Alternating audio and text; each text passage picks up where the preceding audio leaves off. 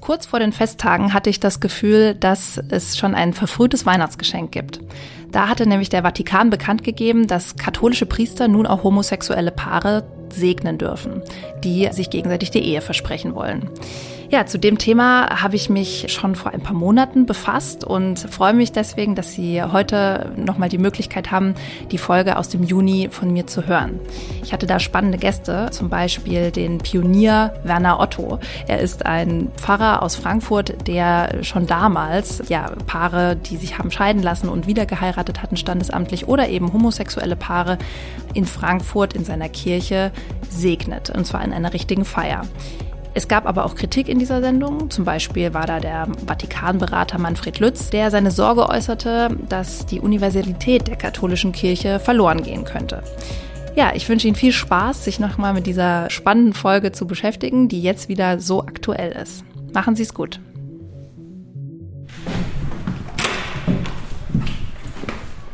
Hallo, Herr Otto. Ja, guten Tag, freut mich sehr. Ich war für den heutigen Podcast an einem besonderen Ort. St. Bonifatius, eine katholische Kirche hier in Frankfurt, in der homosexuelle und geschiedene Paare eine festliche Segensfeier zu ihrer Hochzeit bekommen. Also nicht nur ein Segen am Ende des Gottesdienstes, sondern ein richtiges eigenes Fest. Die Kirche selbst sieht auch schon ganz anders aus, als man das so kennt. Statt Bänken gibt es dort Stühle, die in einem Halbkreis um den Altar herum angeordnet sind. Alles auf einer Ebene. Und daneben gibt es eine Spielecke für Kinder und ein Sofa. Getroffen habe ich dort Pfarrer Werner Otto. Im Pfarrhaus haben wir uns für ein Gespräch zusammengesetzt. Sie haben ja eine bisschen besondere Rolle und zwar segnen Sie Menschen, die homosexuell oder geschieden sind, aber standesamtlich in Klammern nochmal geheiratet haben. Damit haben Sie ein ziemliches Alleinstellungsmerkmal. Warum machen Sie das denn eigentlich als katholischer Priester? Ich würde nicht sagen, dass ich damit ein Alleinstellungsmerkmal habe denn es gibt doch mittlerweile eine ganze Reihe von Orten, wo Paare, die kirchlich nicht heiraten können, gesegnet werden. Nur wir haben jetzt gesagt, wir machen das jetzt auch öffentlich und wir machen das auch ganz offiziell und äh, wir sind aber nicht die Einzigen, die das machen. Mhm, Sie sind nicht die Einzigen, das stimmt, aber Sie persönlich haben ja auch schon vor fünf Jahren Leute gesegnet, die in diese Gruppe fallen, Paare. Da gab es noch kein offizielles Backup aus dem Bistum, anders als es jetzt der Fall ist. Hatten Sie da nicht ein bisschen Angst, dass Sie ja da vielleicht disziplinarische Maßnahmen befürchten müssen? Angst hatte ich keine weil ich sehr überzeugt war von dem, ähm, was ich da gemacht habe. Denn das erste äh, Paar, das ich äh, gesegnet habe, war meine Schwester und ihre Frau. Das heißt, da gab es also auch eine persönliche Betroffenheit mit diesem Thema und ja, die beiden kenne ich natürlich jetzt schon auch schon äh, ziemlich lange und, und sehe, was sie für ein wundervolles Paar sind und wie liebevoll und treu sie miteinander umgehen. Und da kam mir natürlich auch der Gedanke, also wer, wer, wer bin ich, diesen Menschen, ja, die ich so bewundere für, ähm, ähm, für ihre Partnerschaft, auch wie sie die leben, den Segen zu verweigern. Hm. Ja. Und das konnte ich mir gar nicht vorstellen. Und sie wollten auch gerne von mir gesegnet werden. Und wir haben dann hier in der Krypta der Kirche das gefeiert. Und es war eine wunderschöne Feier, wo die auch heute noch ähm, gerne von sprechen. Und ähm, da hatte ich voll und ganz in jedem Augenblick das Gefühl, ähm, das Richtige zu tun. Mhm. Und hat sie äh, gerade diese persönliche Betroffenheit, nenne ich es mal, nie in Zweifel gestürzt, ob die katholische Kirche dann noch der richtige Ort für sie sein kann, wenn offiziell aus dem Vatikan Menschen wie ihre Schwester nicht vollends akzeptiert werden mit ihrer Sexualität? Ich, sehe gar nicht ein, warum deswegen für mich der falsche Ort sein sollte in der Kirche sondern ich würde eher denen gerne kritische Fragen stellen, ne, die Menschen auf diese Weise verurteilen, die einfach nur ihre, ihre Liebe äh, leben. Im Katechismus steht ja äh, sinngemäß nicht, dass Homosexualität Sünde ist, aber dass wenn Menschen ihre Homosexualität leben, dass das sündig ist. Ja, und das fand ich schon immer fürchterlich. Ja, also weil, und ich habe auch gesehen, wie sehr das Menschen auch verletzt hat, diese Lehre. Ja, und, und deswegen bin ich sehr froh, dass ähm, der, der synodale Weg, der ja für die katholische Kirche in Deutschland spricht und mit dem, an dem ich auch mitgearbeitet habe, äh, hier durch seinen Beschluss zu den Segensfeiern einen ganz anderen äh, Akzent gesetzt hat. Mhm. Und haben Sie keine Angst, dass das die katholische Kirche in Deutschland vom, von der Weltkirche entfremden könnte? Nein, die, die Sorge habe ich nicht, denn wir sind eine Weltkirche und das bedeutet, es gibt in dieser Weltkirche eine Vielfalt von Meinungen.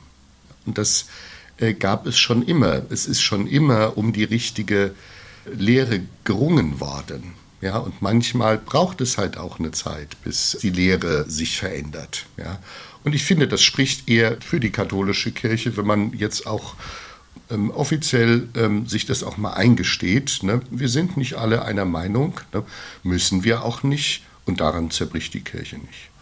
Ähm, wie erleben Sie das denn hier in Ihrer Gemeinde? Ist es insgesamt halt eher eine progressive Gemeinde, wo die Gemeindemitglieder ihre Meinung teilen oder gibt es da manchmal auch kritische Stimmen? Und zweite Frage, stelle sie trotzdem gleich dazu, ist Ihre Gemeinde noch so groß wie früher? Oder haben auch Sie damit zu tun, dass Gemeindemitglieder austreten und die Kirche verlassen? Also natürlich gibt es auch bei uns die Kirchenaustritte, den Schwund, das gibt es überall. Und wenn man jetzt, was weiß ich, den, den Gottesdienstbesuch, den wir heute haben, mit dem vergleicht, den mein Vorgänger vor 20 Jahren hatte, dann ist es natürlich auch zurückgegangen. Aber wir freuen uns hier nach wie vor über sehr gut ähm, besuchte Gottesdienste und vor allem gut besucht von allen Generationen. Ja, also hier fühlen sich ältere Menschen äh, wohl in der Gemeinde und wir haben auch ganz, ganz viel ähm, junge Familien, die mir auch immer wieder sagen, dass das ein, ein Zuhause ist äh, für sie, diese Gemeinde. Und das finde ich sehr erfreulich. Ich weiß nicht, ob es hier um progressiv oder ähm, konservativ geht, weil ich hier bei den meisten Menschen in der Gemeinde, bei der übergroßen Mehrheit erlebe, dass sie sich auch ähm, einfach diese Frage stellen, also ähm, kann Liebe Sünde sein? Und deswegen äh, ähm, das ausdrücklich unterstützen, was wir hier machen. Ja. Es gibt auch in der Gemeinde kritische Stimmen, aber ganz vereinzelt nur. Ja. Also im Gegenteil sind die meisten Menschen sind froh und stolz darauf, dass gerade von ihrer Gemeinde so ein Zeichen ausgeht. Wir hatten ja auch im im, im letzten Jahr, also monatelang, so ein ähm, Transparent in Regenbogenfarben über dem Kircheneingang und da stand groß drauf Segen für alle und es gab auch ähm, ganz viel Zustimmung. Ich habe auch ein paar kritische Mails bekommen, aber damit muss man halt auch natürlich immer leben. Also was sehr unflätig ist, das beantworte ich gar nicht. Jetzt habe ich die Woche eine Mail bekommen, ähm, dass ich mich ähm, vor dem jüngsten Gericht werde verantworten müssen.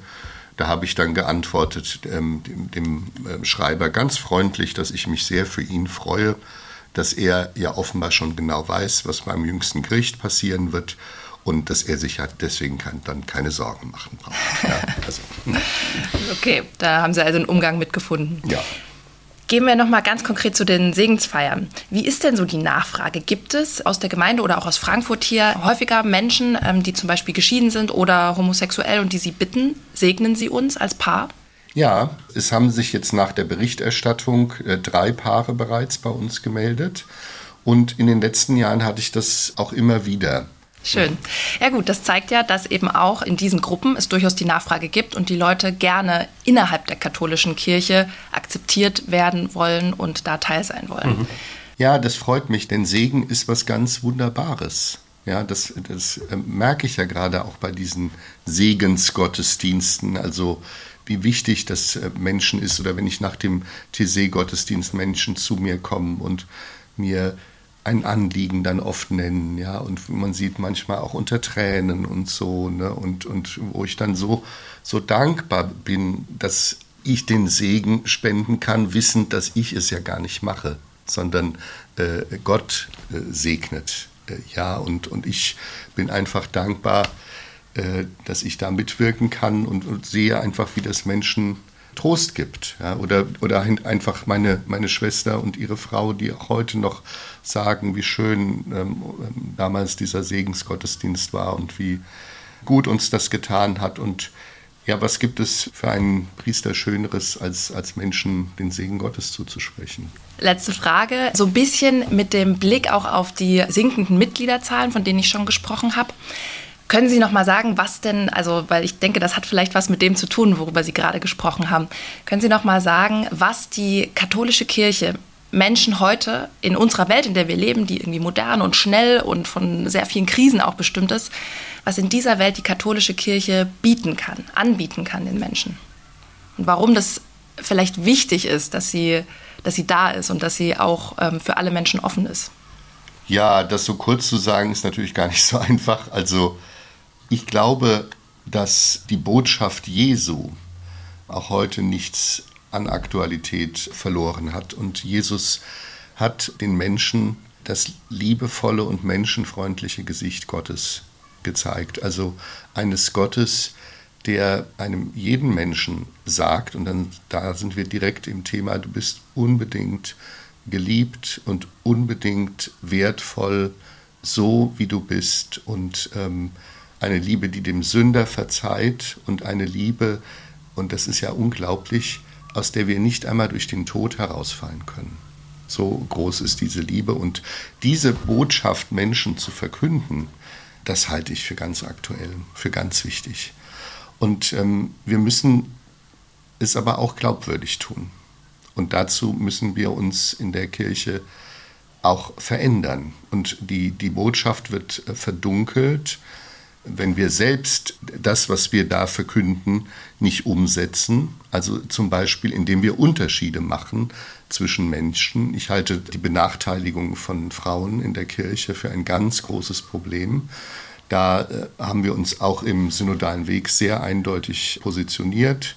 Aber ohne Rom können wir da ähm, in diesem Punkt, wir können schon viel machen, ne, aber die, die Priesterweihe für, für Frauen, äh, das kann nur Rom entscheiden. Und durch natürlich durch ähm, die fürchterlichen Missbrauchsfälle in, in, äh, in, der Kirche wird auch diese Botschaft verdunkelt. Ja. Äh, Missbrauch gibt es überall in der Gesellschaft und äh, man kann das Problem nur eindämmen, aber wir müssen äh, natürlich schauen, wie wir damit umgehen in der guten äh, Weise eben auch, dass das nicht äh, vertuscht wird, so wie das in der Vergangenheit geschehen ist. Und ein letzter Punkt, an dem wir als Kirche arbeiten müssen, der, glaube ich, das ist, glaube ich, so die, äh, die Ursünde, im, die im Hintergrund steht, ist, ist äh, unser Verhältnis zur Macht auch. Also äh, es hat sich in den letzten 150 Jahren so beim Bischofs- und Papstamt eine Machtfülle konzentriert, ähm, die ich für sehr ungut halte und woran man wirklich strukturell was ändern muss. Und dafür haben wir im synodalen Weg auch Vorschläge gemacht. Das sind alles Themen, an denen wir arbeiten müssen, um die Botschaft, die wunderbare Botschaft, die uns anvertraut ist, auch glaubwürdig verkünden zu können. Ja, in Ihrer Gemeinde setzen Sie das ja schon zum Teil um. Vielen, vielen Dank, Werner Otto, für das Gespräch. Sehr gerne. Machtgefälle, Missbrauch, die Rolle der Frau. Werner Otto sieht noch viel Handlungsbedarf für seine Kirche. Aber er geht mit seiner Gemeinde voran. Bevor mit Manfred Lütz noch jemand in der Sendung zu Wort kommt, der sich gegen einen Alleingang der katholischen Kirche in Deutschland ausspricht, habe ich meinen Kollegen Daniel Deckers gebeten, die Haltung von Pfarrer Otto für uns einzuordnen. Daniel Deckers verantwortet bei uns das Ressort die Gegenwart und schreibt vor allem über die katholische Kirche. Herr Deckers, der Frankfurter Pfarrer Werner Otto hat schon vor fünf Jahren heimlich homosexuelle Paare gesegnet, die standesamtlich geheiratet hatten. Jetzt macht er das ganz offiziell als einer der ersten Pfarrer in Deutschland, der mit Rückendeckung vom Bistum diese Paare segnet. Hat die katholische Kirche sich also schon völlig reformiert? Also die katholische Kirche in Deutschland, diesen Vorbehalt muss man immer machen, ist in der Tat, was das angeht, sehr viel weiter. Ähm, dieses Thema Segnungen für gleichgeschlechtliche Paare oder auch für Personen, die in eine zweite Ehe eingegangen sind, äh, wurde ja auf dem sogenannten synodalen Weg sehr intensiv diskutiert und diejenigen, die abstimmungsberechtigt waren auf dem synodalen Weg, haben mit großer, großer Mehrheit ein solches Projekt befürwortet. Aus Rom kam schon längst Widerspruch. Werner Otto, den Sie erwähnt haben, er war ja auch einer dieser Synodalen. Aber ich glaube, dass niemand mehr diese Uhr da zurückdrehen wird. Mhm. Und denken Sie, dass das wirklich auch ein wichtiger Schritt ist für die katholische Kirche, was den Reform- und Handlungsbedarf angeht? Also zunächst mal muss man sehen, was bedeutet das eigentlich? Es geht hier darum, dass etwas gut geheißen wird, ja, also Benedikere, Benediktion Segen, und sagen kann, ja, das sind Menschen füreinander da, die vertrauen einander, die lieben einander, auch wenn das nicht dem Bild des, des normativen Bildes äh, entspricht, wie es sich in der Bibel findet und wie man das immer in der Theologie sozusagen als die einzig normative oder sozusagen von Gott her gesegnete, erlaubte Form des Zusammenlebens definiert hat. Da ist die katholische Kirche inzwischen weiter ähm, in der Anerkennung von Diversität. Und das zur Kenntnis zu nehmen und nicht Menschen auszugrenzen, halte ich erstmal für einen ganz, ganz wichtigen Schritt. Im Blick auf diese Personen. Ja, und wo sehen Sie den allerdringendsten Handlungsbedarf? Ist es wirklich die Integration dieser Menschen oder äh, gibt es da auch andere Themen? Ich nenne mal als Stichwort ähm, Zölibatsregel oder den Missbrauchsskandal, über den Sie auch bei uns ganz viel berichten. Also den größten Reformbedarf sehe ich bei der Stellung der Frau in der Kirche. Vereinfacht gesagt stellt sich die katholische Kirche auf den Standpunkt, das Lehramt, wenn jemand nicht mit einem männlichen Chromosom auf die äh, Welt gekommen ist, ist er sozusagen aufgrund eines falschen Chromosomensatzes dann, wenn eine Frau, sie eine Frau ist, nicht in der Lage, in der Kirche ein Amt auszuüben, von dem man sagt, es ist jemand handelt, der handelt in der Person Christi. Das sind biologistische Fehlschlüsse, die eine Theologie an den Punkt gebracht haben und eine Kirchenverfassung, dass Frauen systematisch diskriminiert werden. Und ich sehe für die katholische Kirche eigentlich keine Zukunft, wenn sie nicht diesen biologistischen Fehlschluss in ihren Vollzügen eliminiert, und zwar in ihrem Denken und ihrem Tun. Wo ist denn dann, wenn das geschieht, noch der Unterschied zur evangelischen Kirche? Die haben das ja schon. Also es wird möglicherweise dogmatische Fragen geben, in denen man so etwas wie eine katholische Tradition festhalten kann. Aber was man einerseits weiß, ist, dass das, was die Kirchen im 16. Jahrhundert getrennt hat, trennt sie heute nicht mehr. Das ist erstmal ganz wichtig, sondern das, was die Kirchen heute auf der, auf der lehramtlichen Ebene trennen, sind dogmatische Festlegungen des 19. und 20. Jahrhunderts, von denen die meisten Katholiken übrigens nicht überzeugt sind. Da geht es um sowas wie Jungfrauengeburt, päpstliche Unfehlbarkeit und so weiter. Ich glaube, die katholische Kirche wäre nicht gut beraten, an diesen Dingen als Identitätsmarker festzuhalten, weil deren Plausibilität erschließt sich nach meinem Dafürhalten jedenfalls, Zeitgenossen, glaube ich, im, im Nano-Bereich. Das sind ja auch Dinge, die für die persönliche Lebensführung, für die Verankerung, ich sage mal, oder für einen Transzendenzbezug auch nicht, nicht im Mittelpunkt stehen. Auch nicht einmal am Rand von Bedeutung sind. Insofern, wenn es an mehr an Ökumene gäbe und, und ähm, Katholiken und Protestanten noch mehr davon überzeugt wären, dass sie eigentlich mehr miteinander verbindet als miteinander trennt, dann wäre das für sich genommen sehr gut. Hm. Gucken wir doch mal noch auf die beiden Schwesterkirchen. Es ist ja bei beiden so, dass sie Mitglieder verlieren. Ich habe vorhin noch mal kurz mir die Zahlen angeguckt. Zehn Millionen in beiden Kirchen sind äh, in den vergangenen 30 Jahren ausgetreten. Herr Deckers, wie erklären Sie sich das denn eigentlich? Also wenn ich davon eine Erklärung hätte und dann gleich noch eine Lösung mit liefern könnte, dann ähm, würde ich mein Geld wahrscheinlich nicht als FAZ-Redakteur verdienen. Aber nein, ähm, es kommen viele Dinge zusammen. In den letzten Jahren ist das ganze Austrittsgeschehen natürlich gerade durch das Bekanntwerden von Missbrauchsfällen, also durch die Diskreditierung eigentlich der der Kirche als Institution, vor allem ihrer Führungsebene, ist das nochmal beschleunigt worden. Aber es gibt eben einen langfristigen Trend einer sozusagen Entkirchlichung. Das heißt, viele Menschen empfinden es nicht mehr als notwendig, Teil einer sozialen Gemeinschaft zu sein, wenn ihnen so etwas wie Glaube, Transzendenzbezug wichtig ist. Dann kann man sagen, ja, trotzdem bieten Kirchen eine gewisse gesellschaftliche, eine soziale Beheimatung, haben eine hohe gesellschaftliche Relevanz, gerade in ihren diakonischen, karitativen Aktivitäten. Deswegen ist es eigentlich gut, auch diese Form von Solidarität auch mit anderen dadurch zu zeigen, dass er Mitglied einer Kirche ist. Ich bin nicht aus der katholischen Kirche ausgetreten. Bei all dem, was ich gesehen und gehört habe und miterlebt habe, dass sicherlich das vieles von dem übersteigt, was manche Hörer oder Leser der Zeitung mitbekommen haben oder mitbekommen werden. Und trotzdem muss man zur Kenntnis nehmen, dass die Bindungskraft von Kirchen äh, dramatisch abgenommen hat. Und ich halte das nicht für, für ein Zeichen gesellschaftlichen Fortschritts, sondern mache mir eher Sorgen um Gesellschaften, in denen solche etwas hochgestochen aus oder solche intermediären Instanzen wie Kirche nicht mehr existieren. Hm, ja, ich weiß, worauf Sie hinaus wollen. Was hält Sie denn persönlich in der Kirche bei all dem, was Sie gesehen haben? Ist es das, diese, diese Wichtigkeit, diese gesellschaftliche Relevanz oder was hält Sie? Also ich sage mal so, ich bin im Rheinland geboren. Ich bin noch als, als noch Grundschüler Ministrant geworden. Das ist etwas, was man, so eine, eine Zugehörigkeit, ein, ein Gefühl der Zugehörigkeit, das, das kann man nicht ablegen wie ein altes, wie einen alten Sakko oder das kann man nicht ausschwitzen wie irgendwie ein schlechtes Essen oder so etwas. Insofern ähm, kann ich mir sozusagen mich nicht vorstellen, mich nicht als Katholik zu fühlen. Es gibt aber auch, das sage ich auch gerne ähm, im Blick auf viele andere, die sich mit dem Gedanken tragen, die Kirche als eine, eine Sozialorganisation zu verlassen. Es gehen im Moment ganz viele, die an dieser Kirche leiden. Ganz viele, die sich wünschen, dass die Reformen schneller vollzogen werden. Und ich glaube, viele, die von Reformen träumen, werden nicht mehr erleben, dass, dass sich ihre, ihre Hoffnungen erfüllen.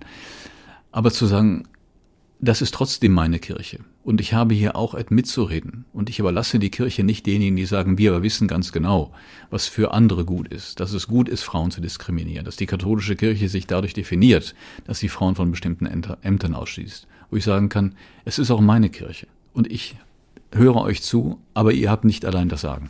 Hm, also auch ein Stück weit Verantwortung selbst übernehmen und sich einbringen. Mhm. Ist das vielleicht auch ein Angebot, was Kirchenmenschen heute überhaupt machen können, um sie für ihre, also für eine Mitgliedschaft zu begeistern oder zu halten? Also was ist etwas, was Kirchen heute anbieten können? Also ich glaube, niemand wird jetzt direkt Mitglied einer Organisation, einer Großorganisation, die ja auch alle an, an Bindungskraft verlieren, ob das Parteien sind, Gewerkschaften sind, das muss man auch sehen. Sondern was Kirche ist, entscheidet sich vor Ort in sozialen Räumen, in sozialen Lebenswelten. Und da ist Kirche ja weitaus mehr als ein Kirchturm, wo sonntags um Viertel vor zehn die Glocken angeworfen werden, sondern Kirche vollzieht sich ja im Alltag von ganz, ganz vielen Menschen. Ich habe am Kasamstag in der FAZ eine Reportage veröffentlicht über Kirche in Recklinghausen. Und sie denkt, gut, Recklinghausen, das ist jetzt nicht äh, der Ort, wo sich die meisten abgebildet sehen wollen. Und trotzdem spielt Kirche in, diesem, in dieser Stadt eine wahnsinnig wichtige Rolle. Allein aus Kirchensteuermitteln. Aus Kirchensteuermitteln wird die komplette Telefonseelsorge finanziert. Da gibt es keinen Cent von der Kommune, kein Geld für den Land. Das sind Kirchensteuern, in dem Fall der evangelischen Kirche und der katholischen Kirche, wo dafür Sorge getragen wird, dass Menschen, die in Not sind, Tag und Nacht die Möglichkeit haben, jemand anzurufen, mit sich mit jemand auszusprechen. Da gibt es eine Gastkirche, wo ein ganz kleines Team von, ähm, sind zwei Hauptamtliche, ein katholischer Priester und aber auch evangelische Christen, die halten 300 Ehrenamtliche gewissermaßen am Laufen mit Projekten, die in der ganzen Stadt sichtbar sind, von der Tafel bis hin zu Meditationsangeboten und äh, was man sich denken kann. Also dann das mir vorzustellen, dass es das nicht mehr geben wird. Ob man das alles über Kirchensteuer finanzieren muss oder nicht, ist eine andere Frage. Aber es ist nach wie vor so, dass Kirche am Ort, vor Ort, auch im Bildungsbereich, denken Sie an Schulen, an Kindertagesstätten, Caritas-Einrichtungen wie Schuldnerberatung, Pflegeheime, dass das ganz, ganz wichtige Orte kirchlichen Lebens sind. Also Kirche ist nicht nur da, wo irgendjemand mit einer Tüte auf irgendwie äh, zu Orgelklängen und mit Weihrauchschwaden um, um, umhüllt irgendwie gewichtige Dinge von sich gibt. Das ist ein sehr reduziertes Bild von Kirche. Hm. Vielen Dank, Daniel Deckers, für diese Einschätzung. Bitte. Ohne Kirche würde der Gesellschaft viel fehlen, das meint Daniel Deckers. Aber ist es wirklich der richtige Weg, mit Ökumene und liberalen Reformen die Kirche so umzuformen, dass sie wieder mehr Menschen anspricht? Ich spreche jetzt mit jemandem, der darin auch Gefahren sieht. Am Telefon ist Manfred Lütz. Er ist Theologe und Psychiater im Ruhestand und hat schon drei Päpsten als Berater des Vatikans zur Seite gestanden. Hallo, Herr Lütz. Hallo.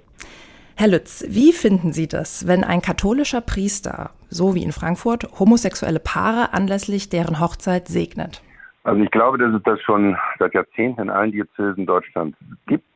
Ich kenne auch viele homosexuelle Paare, denen das wichtig ist.